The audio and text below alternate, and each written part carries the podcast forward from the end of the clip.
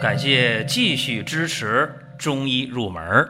如果你想听没有营养、照本宣科的讲解，那么请绕行。中医入门是中医小白的入门神必备，让我们一起发现中医之美。下面说两个微信公众号：蒜瓣兄弟、光明远。各位在公众号里，我们继续缘分。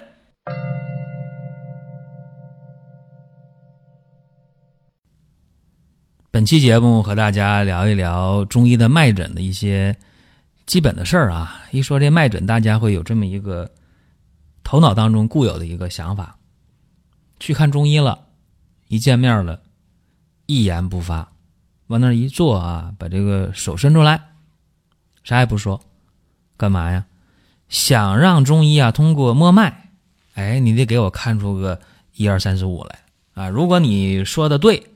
然后就接着跟中医聊，哎呀，你说的太对了，我真是这个这个这个症状，那个那个那个症状啊，你怎么就给我摸脉就看出来了，是吧？如果说手一伸，这中医通过摸脉没看出来一二三四五来，或者一张嘴说那个病啊跟他得的病不一样，那么这患者扬长而去。是吧？懒得搭理你，你这不是真正的中医，你啥也看不出来。呃，实质上这是一个错误啊！大家去看中医啊，出于谨慎啊，因为水平良莠不齐。大家说，那我考考中医，你有这想法，不能说你错，但是呢，你完全的去考这个临床医生呢，也是对自己的不负责。且不说对医生不尊敬啊，对自己也不负责。最好的方式就是问啥说啥。这样的话呢，双方通过沟通，啊，把这病给他治好。因为中医讲究望闻问切，得看，得听，得闻，得问，还得切脉，是吧？这叫四诊合参。这个首先讲这么一个事儿。再有呢，咱们今天呢去摸脉的时候非常简单了，就是一摸这个寸口脉啊，呃，寸关尺三步脉就完事儿了。这个是。《难经》当中啊讲的这个寸口诊脉法，实质上呢，呃，中医的诊脉呢还有一个全身辨诊法，就是头部啊上肢、下肢分这个三步啊三步九后的方法。当然，这个取脉方式呢现在已经没人用了啊，现在用都是独取寸口了啊，就在寸口这儿啊一摸脉就完事儿了。而且大家还说说，哎，李时珍在这方面厉害啊！李时珍写了一本书，叫做《滨湖脉学》啊。李时珍这本书呢特别重要，这个一会儿我要多说。因为中医的这个脉诊呢，它有形成、有发展、有相对完善的这么几个阶段。首先呢，咱得说啊，这个脉诊历史太悠久了，它可以向前推。啊，推到什么时候呢？大家说，哎呀，上下五千年是吧？大家总喜欢用这种方式去说话啊，上下五千年，或者说，哎，咱们这个中医啊，起码得是《黄帝内经》当中啊有这个诊脉的方式啊，距今天大概有三千年的历史。这么说呀。就是大家的一个一贯的认为啊，其实我告诉大家，这脉诊到底是什么时候出现的，到底是谁发明的，没有答案。目前人类掌握的资料来看，这个就没有答案了。因为脉诊它绝不是一个时期一个人创造出来的。不过有一点可以确定啊，到西汉的时候，这个脉诊已经能够用于临床诊病治病了。啊，所以咱们退一万步说，哎，这个脉诊起码在西汉的时候就不错了，就能用了，就好用的东西了，哎，就就起始阶段吧。你说到西汉早期，这是最低的一个标准了，甚至比这还要早。但是现在找不到根据，为啥这么讲呢？因为一般人认为啊，这个《史记》当中。啊，司马迁写的这个《史记》当中有一篇叫做《这个扁鹊参公列传》，这里边就说呀，说扁鹊过国国嘛，通过这个三部九侯的辨诊法，一下子扁鹊就确定了，哎，这个国国的太子没死啊，他得的是这个失厥症，对吧？然后用啥方法呀？汤剂啊，针灸啊，药运的按摩呀，就把这个国国太子就给救过来了，叫死而复生吧，画引号的死而复生。所以，这个司马迁就在《扁鹊仓公列传》当中就写了：“哎，至今天下言脉者，有扁鹊也。”哎，是这么来的。大家要知道啊，这个《史记》当中一百三十篇文章啊，这里边有《扁鹊仓公列传》这么一篇啊，地位还是很高的啊。列传得多少啊？七十个列传，对吧？很不容易了。有人说，那你司马迁一个人说就靠谱吗？尤其大家有的时候用这个怀疑一切的态度说：“哎呀，那个历史啊，那个正史啊，也不见得就是真的，是吧？”有这个阴谋论，更会这个说里边的一些事情。但是咱们再举个例子啊，说这个《韩非子》，呃，这本书中的记载。啊，和《史记》的《扁鹊仓公列传》的记载，哎，内容大体一样。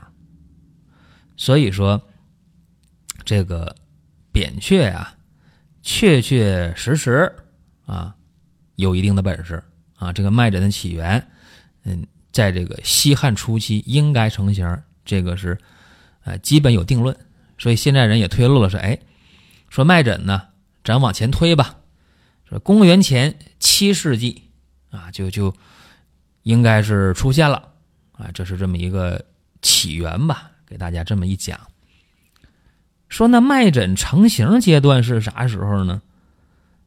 注意啊，在长沙马王堆啊出土的古医书当中，就有了关于脉象的详细的描述，而且还有一些。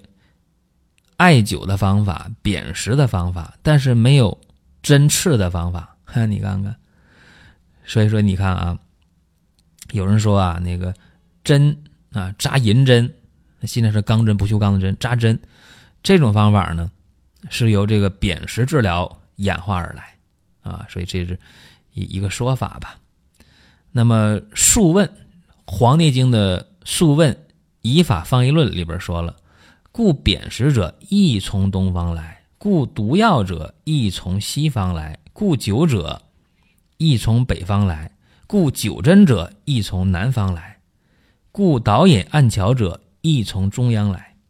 所以你看啊，这个《黄帝经》的这个原文的意思就讲啊，说你砭石也好，针刺也好，这个这个艾灸也好啊，这些疗法的发明的地方还真就不一样啊，是。哪个先产生的呢？它也不好说啊。所以你看看，但有一点是确定的啊。如果说这个马王堆出土这些医书，注意了，确定它是比扁鹊生活的时代要早的。所以说呢，咱就把这个脉诊的起源呢，你就给它提前到公元七世纪以前。这种说法吧，还有点儿。不严谨啊，客观的说不严谨。至于有人讲说你你到底这个脉诊法后来又怎么演变、怎么完善的，能说说吗？着急了是吧？说那些没用的，都是讲那些古代事咱也听不懂。那咱往后说啊，说这个现代，大家要知道这个诊脉啊，看什么呢？今天看什么呢？在寸口一按。起码这个脉象啊，得怎么的？有神，是吧？啥叫有神呢？就是有胃气，即有神。胃是哪个胃？脾胃的胃啊，脾胃的胃啊，就咱们吃饭装东西那个胃啊，得有胃气。换句话说，一搭脉怎样啊？脉来柔和，具有冲和之象，对吧？而且这个不断的完善当中啊，就出现了很多关键的人物。这里边王叔和他写这个《脉经》啊，就不得不提一下啊。这个王叔和他写这个脉经啊，实际上已经把这个诊脉的脉学推到一个很高很高的水平上去了。但是有一点很遗憾，就这个脉经啊，写的非常好，很渊博，很深刻，很全面，但是一般人看不懂。大家不要以为古代的中医个保个都是饱读诗书、满腹经华、满腹经纶，也不是啊。所以这个脉经写的太好了，怎么样？就像今天你拿个博士论文，你给一个。中学生看他看不懂，怎么办呢？没事儿。后来呢，又有人呢写了一本书，叫做《脉诀》，口诀的诀，脉诀。这个脉诀呢有点意思了啊，他是用这个歌诀的形式来阐述脉象、脉理，还有临床意义。哎，朗朗上口，易于传颂，易于学习。所以有人就说啊，这个脉诀啊。呃，就是《脉经》的通俗版啊，通俗的版本，有人这么理解，但实质上呢，不是这么回事儿。就是这个脉诀虽然朗朗上口啊，脉象、脉理都给说了，但是呢，这里边错的地方非常非常多，所以后来有几百年的历史都在被批评、被批评。那怎么办？这个时候。就出现了一个特别关键的人物啊！这个人物，大家说，那我知道了啊，一定是啊李时珍。在李时珍之前，还有一个人呢，宋朝的一位啊，他写了叫做《查病指南》。这谁呀？叫许叔微啊，他写这么一本书。这本书呢，就是把这个脉象啊画成了三十三种脉象的图，哎，这就厉害了，是吧？有点这个今天把那个脉象啊通过一些仪器来归纳的人，这个思路有点一样了，有点这个碰到一起了，是吧？今天有一些脉象诊断仪啊，但是都不是特别成熟啊，这些东西。那么这是宋朝，我们重点要讲的一个人物是谁呢？就是李时珍。你看啊，从晋朝这本《脉经》开始，中间跨越了那么久，一直到了明朝，李时珍的这个滨湖脉学才开始真正的。把今天我们诊脉做了更系统的归纳，更好的完善。这本书啊，把脉呢分成二十七部脉。这本书呢好在哪儿呢？就是朗朗上口啊，而且特别对初学者非常非常有用啊！我记得以前我背啊，说这个浮脉举之有余，按之不足。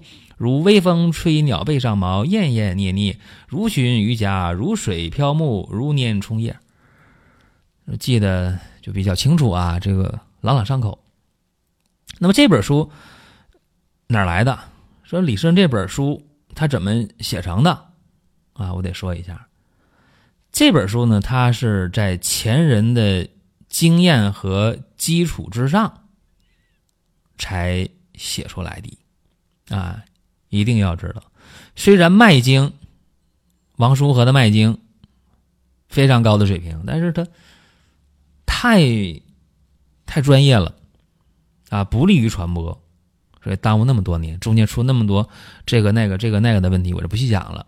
大家就记住，一直一直到这个李时珍啊写这个滨湖脉学的时候，才把这个脉学啊变成和今天。